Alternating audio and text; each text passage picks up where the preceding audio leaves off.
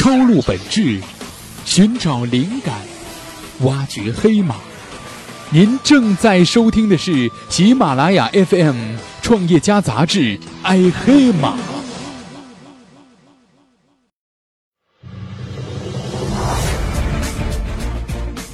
互联网本来就是一个不平静的圈子。不同的公司面对各种突如其来的变故，反应也是千差万别。光这几天，就有面对 logo 撞衫的努力辩解的滴滴，以及接到违约通知后重复你无情无耻、无理取闹的酷派。不谈事件本身，看来怎样应对突发事件，还真是每个创业公司都得好好修一下的课程了。那么这里呢，我们盘点了近一年来的互联网公司十大危机公关的事例，看看这些创业公司。们到底怎样打的公关战？那到底这些公关战应该怎么打呢？问题的答案就在今天的《创业家》杂志《危机公关正确解围》。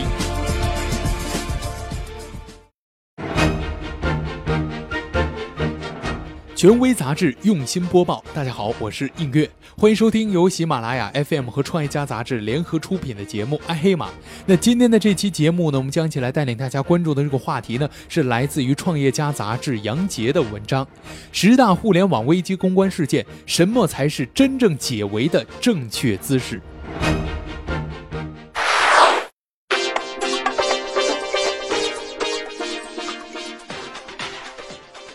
我们都知道啊，一句话呢可以扭转劣势，一句话呢也可以让您陷入到荆棘当中去。现在的时代是信息时代，任何公司的变化呢都会在互联网上得到迅速的传播、迅速的扩大发酵。那么危机公关呢，现在就显得十分的重要了。那些还在发展当中的这个事情，咱先不计在内。我们先数一下，从二零一四年到现在这一年时间左右的这个时间里面，互联网公司曾经经历的十件影响比较大的。这个惊魂事件，那么从阿里到京东到锤子到今日头条，那咱不分公司的规模或者公司的发展阶段，他们呢都曾被卷入到不同的风波之中。那面对我们这些种种的突发事件，我们的危机公关应该怎么去做呢？那今天的这期节目呢，映月也是邀请到了黑马公关，也给这些创业公司们提一个小小的建议。那这个建议呢，就不妨从我们下面的几个方向入手。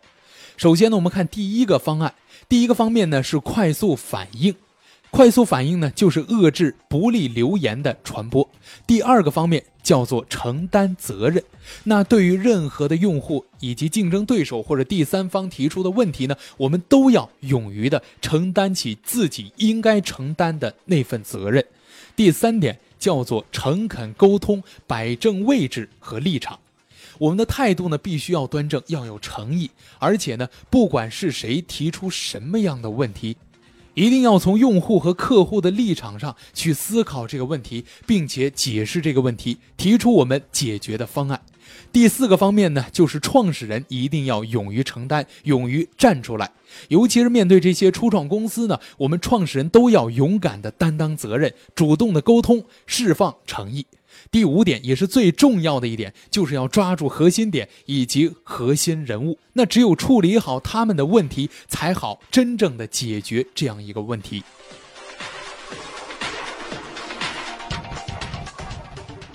那我们现在呢，就从以上我们刚刚说到的几点出发，来逐一解读这十大危机公关事件，来共同的一起学习一下我们公关战的打法。首先呢，我们来看一下第一个事例。第一个事例呢是和滴滴出行有关系的。首先，我们来看一下这个事件回放。九月九号呢，滴滴打车宣布更名为滴滴出行了，并且呢发布了新的一个 logo。但是这个消息刚刚发出啊，就被人指出了它的这个新 logo 呢与印度某牙医机构的这个标图呢非常的相似，并且呢挑战某水果的广告用语也是极不规范的。所以呢，滴滴立即在微博上删除了这样一个公告。滴滴出行在官微上也是回应称了，他说创意撞车呢纯属巧合。发布前两天，滴滴创意人员呢才看到这个印度类似的这个作品，真是活见鬼了。但是滴滴呢仍然保留了这个最符合产品内涵的方案，并且呢已经在和对方进行沟通后续的处理了。那针对这样一个事件呢，我们的黑马老师也是给出了他的点评，他是这样说到的。他说滴滴公关呢，在一个小时内就码出长微博，做出解释，这个呢是值得夸奖的。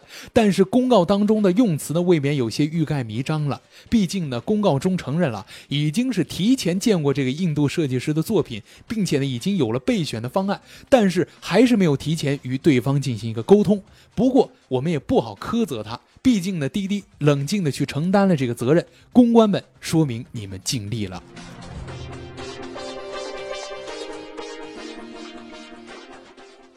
第二个事件，第二个事件呢，我看是跟优酷有关系的。首先呢，我还是来看一下它的事件回放。在二零一四年十月二十九号，一篇名为《少年不可欺》的文章呢，是发布在了微信的公众账号 Noco 的一个公众账号上。这个呢，是由六个大学生组成的一个团队，他们控诉优酷抄袭了他们的创意和成果。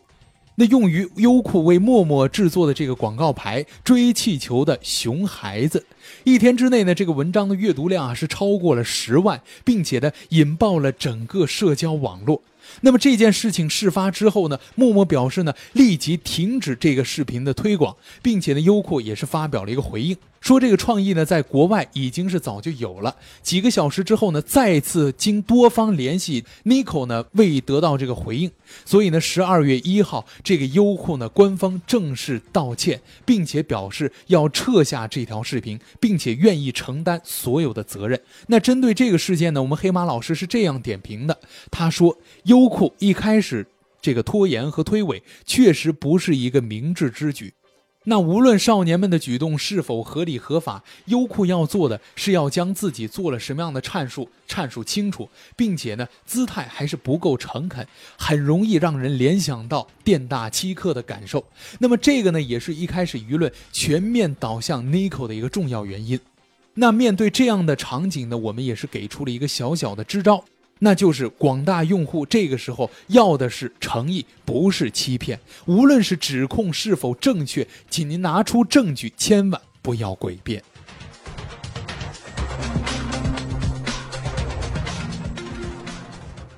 下面呢，我们来看第三个事件。第三个事件呢，是跟硅谷以及半米有关系的。那我们还是来看一下它的事件回放。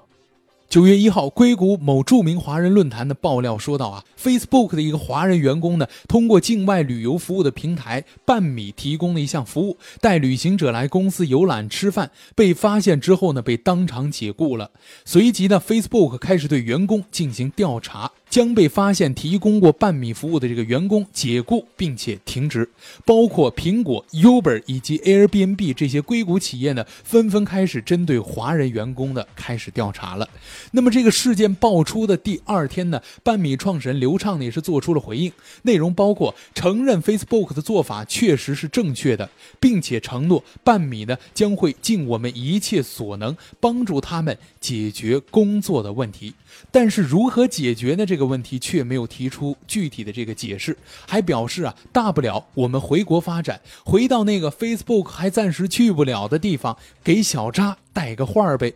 这个言论一出啊，就被广泛的转发，网上更是热议一片呢。但就在这之后不久呢，刘畅在朋友圈里面也是发布了一条信息，表示这几天的 UV 啊、PV 啊以及注册用户呢都是历史的新高，舆论呢再次的爆发了。所以呢，九月八号，半米官方微信再一次发布给半米们的致歉信，表示呢已经下架了这一项公司游的项目，对业务呢进行一个全面的整改，对 CEO 的不当言论表示歉意，并且呢针对部分关注比较高的问题呢，比如说这个半米的收费啊，或者说遭到离职处理的这个硅谷公司员工这个数量啊，如何帮助他们这些方案呢，做出了一个回复。那针对这样一个事件呢，我们黑马。老师也是给出了一个点评，他说，相对于刘畅之前的职业经历而言，这一次的应对实在是让人大跌眼镜。那要公司官方为创始人言论救场，确实是一个公关的失误，而且最关键的还是对大众关注的焦点问题，就是说遭受处分的这个用户他的近况，直到最后呢才给予回复。当然了，在这个短期内呢，这个问题还是得不到答案的。但是，作为公司，一定要表现出积极的联系以及积极的补偿用户，共同面对这样一个态度。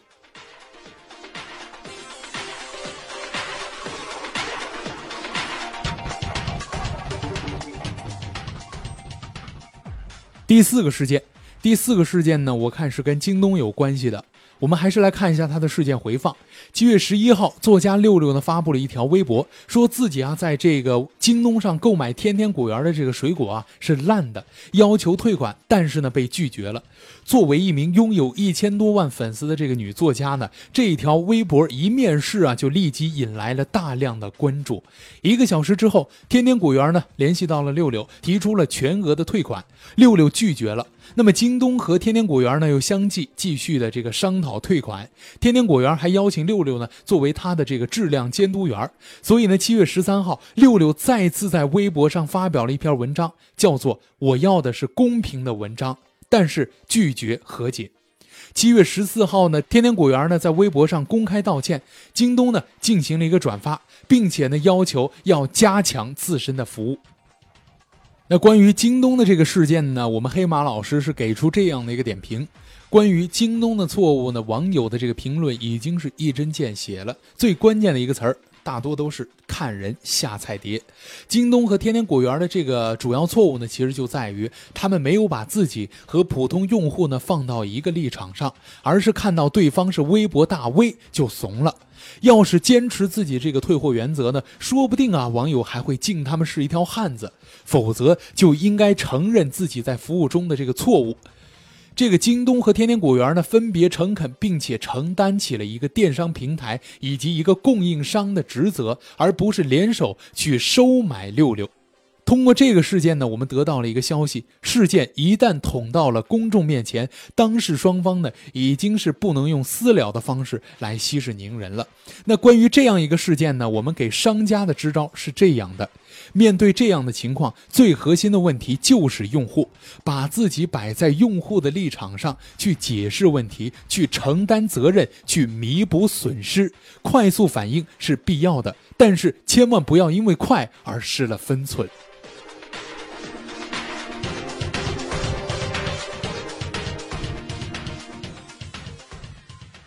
第五个大模块，第五个大模块呢是跟锤子科技有关系的，并且呢这个事件啊是恰恰发生在了锤子科技的新品发布会上。那我们一起来看一下它的事件回放。八月二十五号，锤子科技呢在上海举行了发布会，并且呢推出了它的千元智能机坚果。但是原定于十九点三十分开始的这个发布会呢，是足足晚了四十分钟才开场。发布会开始之后呢，眼尖的观众就发现了这幻灯片。呢也出现了许多低级的错误，同时呢，锤子官网和公众号呢也是一起的瘫痪了。锤子科技云平台的这个研发总监池建强呢，在微博上表示，他的官网遭到了。攻击，直到晚上二十二点半呢，这个在线购买的服务才得到了恢复。会后呢，幻灯片作者许岑呢也是在微博上说到了，有三百多张 PPT 呢是他在现场制作的。那么八月二十六号的凌晨，他的创始人呢表示，发布会的延误呢是由于服务器和资料呢遭到了攻击，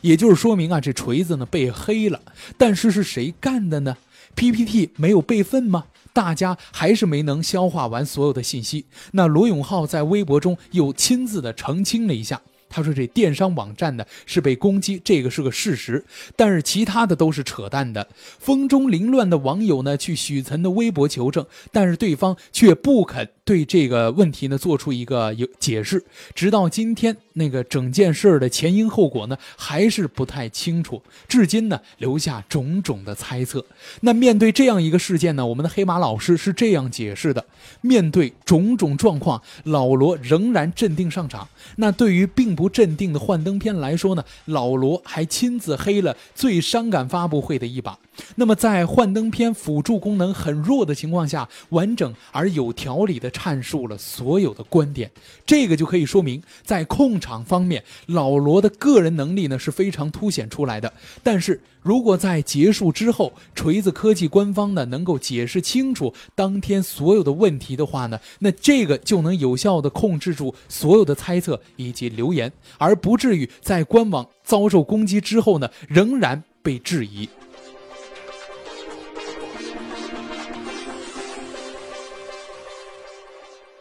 那第六个值得我们一起去围观的这个互联网公司呢，叫做今日头条。那我们还是来看一下它的事件回放。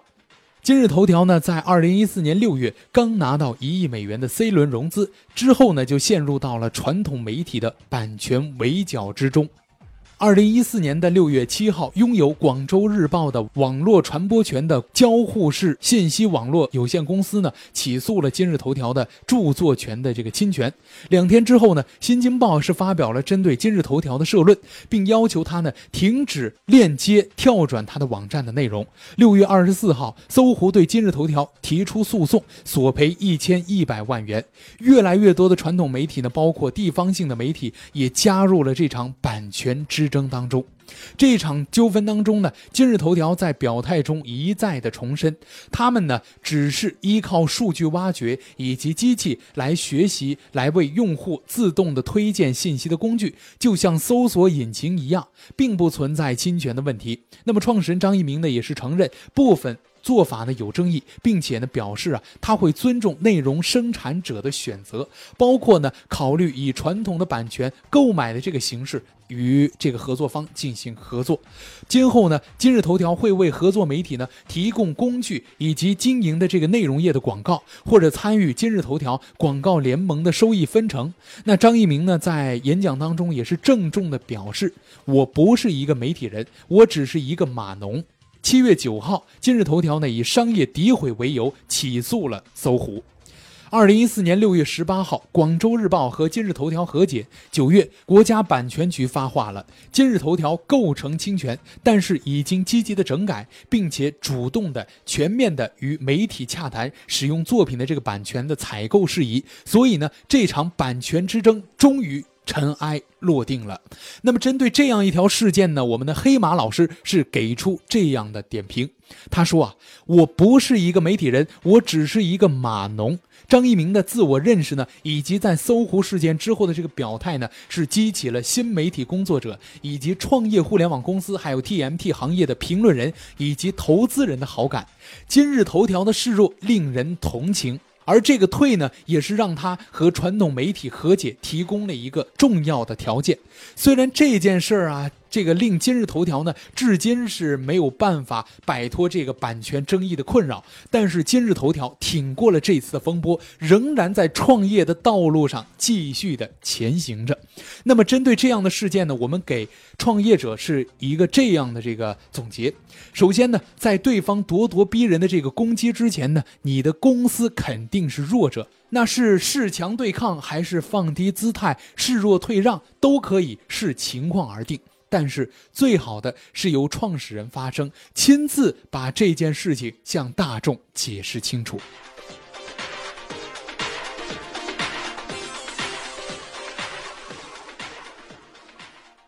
下面呢，我们进入第七个事件。第七个事件呢是跟支付宝有关系的，但是这个事故呢与前面的事件有所不同。这个事件不是他公司。啊，自身的原因，而是因为外部的一些环境的原因呢，造成了这个小小的事故。那么我们还是按照原计划进入它的事件回放。五月二十七号晚上十八点左右呢，杭州、上海、武汉这些地方的用户纷纷反映，这支付宝的 PC 端以及移动端呢都没有办法使用支付转账的这些功能了。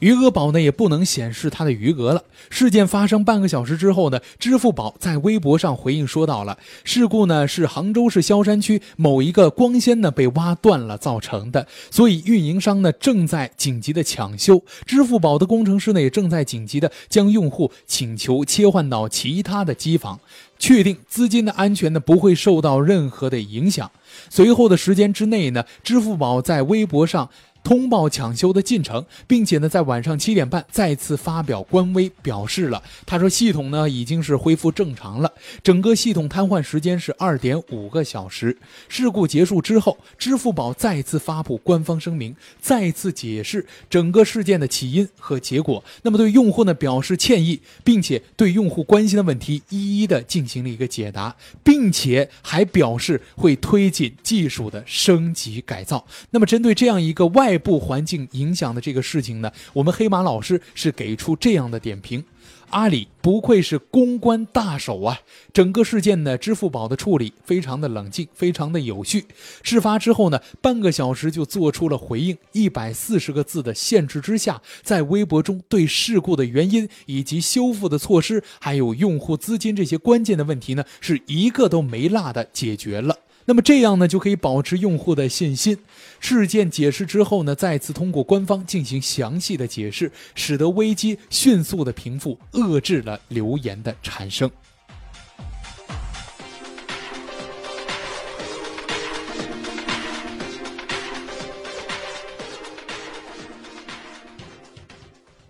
下面第八个事件，第八个事件呢，我看是跟携程有关系的。我们还是来看一下它的事件回放。支付宝在发生这个事故第二天呢，国内最大的这个在线旅游网站之一的携程就陷入到了瘫痪门的事件里面了。五月二十八号中午十一时左右呢，携程官网以及 APP 呢同时的崩溃了。将近两个小时之后，携程呢才发表了这个声明，简单的表示啊，这服务器遭到不明的攻击，正在紧急的恢复。随即呢，这份声明啊被携程删除了。那接着呢，据说是携程内部。泄露的一个言论就说到了，是服务器的某根目录呢被删除了，备份呢都被干掉了。同时呢，网上也传出啊这个携程数据库被物理删除的说法。这个之后呢，携程网站才提示用户可以访问翼龙。但是很快，因为承受不了大流量的翼龙网呢也挂掉了。直到晚上的二十三时二十九分，携程呢才恢复了正常。那么，据携程官微发布的声明表示，说数据呢没有丢失，但是第二天早上，携程发布官方解释，说是由于。员工错误的操作呢，删除了生产服务器上的一个执行代码，导致了这个事件的发生。那面对这样一个事件呢，我们黑马老师是给出这样的点评。他说：“看来这个携程呢，没有从去年的泄密门中吸取教训，至少在危机公关方面是这样的。携程的第一份声明，且不说他是在事故发生两个小时之后才发布的，只说它的内容，他语数不详，完全呢没有说明他的措施。”是，并且呢。用户的这个权益如何的保障，以及攻击的原因，这等等等等。那携程大约也是感觉到这份声明好像有点不太专业，有点太唐突了，所以呢将它删除了。但是他呢并没有发布新的声明，所以呢造成了这个很多的误会，再加上那些内部的信息，所以呢引起了众多的猜测。那就在这一个下午的时间呢，携程就被段子手给玩坏了。最糟糕的是啊，这狂欢的不是网友。其中呢，也包括阿里去哪儿啊，还有这个途牛以及同城，还有去哪儿网这些其他的在线旅游的这个品牌和竞争对手的神补刀。在危机解决之后呢，携程的声明也同样缺乏事件的责任归属以及责任的解释。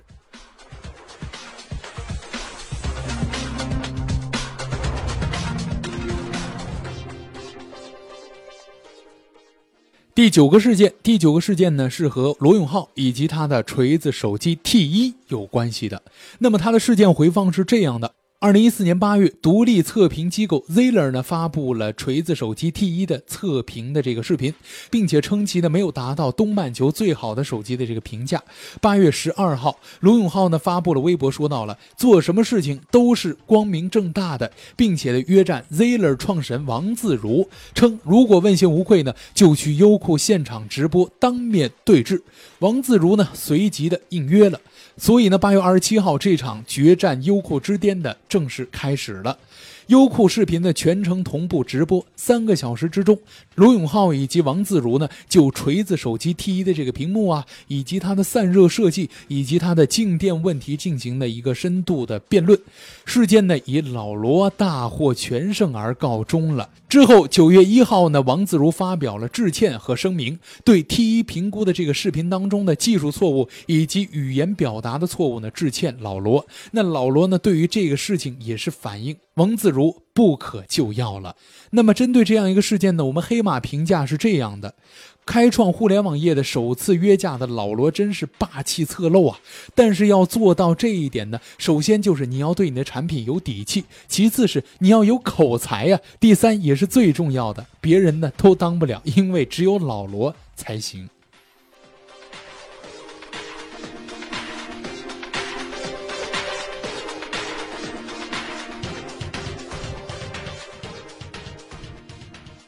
最后一个事件，第十个事件，这个事件呢，也是我们今天节目最压轴的一个事件。这个事件呢，叫做工商总局大战三百回合的淘宝。这个事件可真是著名啊！我们还是看一下它的事件回放。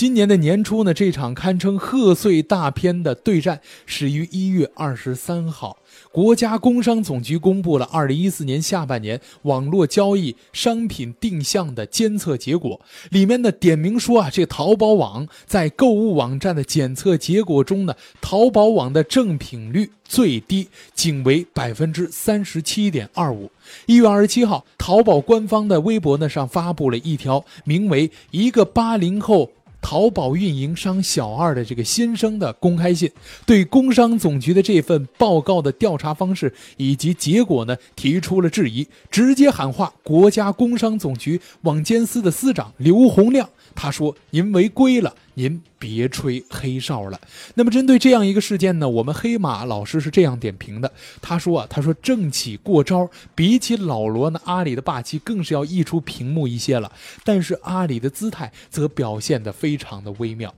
淘宝推出的形象代表，一个是淘宝的小二，第二个呢是受害的民企，全是普通网友易于代入的角色。”立刻赚取了巨大的同情分，同时呢，成功的将淘宝假货风波呢转化为打假，提高到支持创新以及支持民营经济的这个高度。这个不由得令人想起了二零一四年取缔余额宝的风波，当时的阿里也是一篇记一个难忘的周末。扭转了舆论，利用网络舆论这一手，阿里真是玩的熟练的不得了了。那么，针对这样一个事情呢，我们给商家是这样支招的：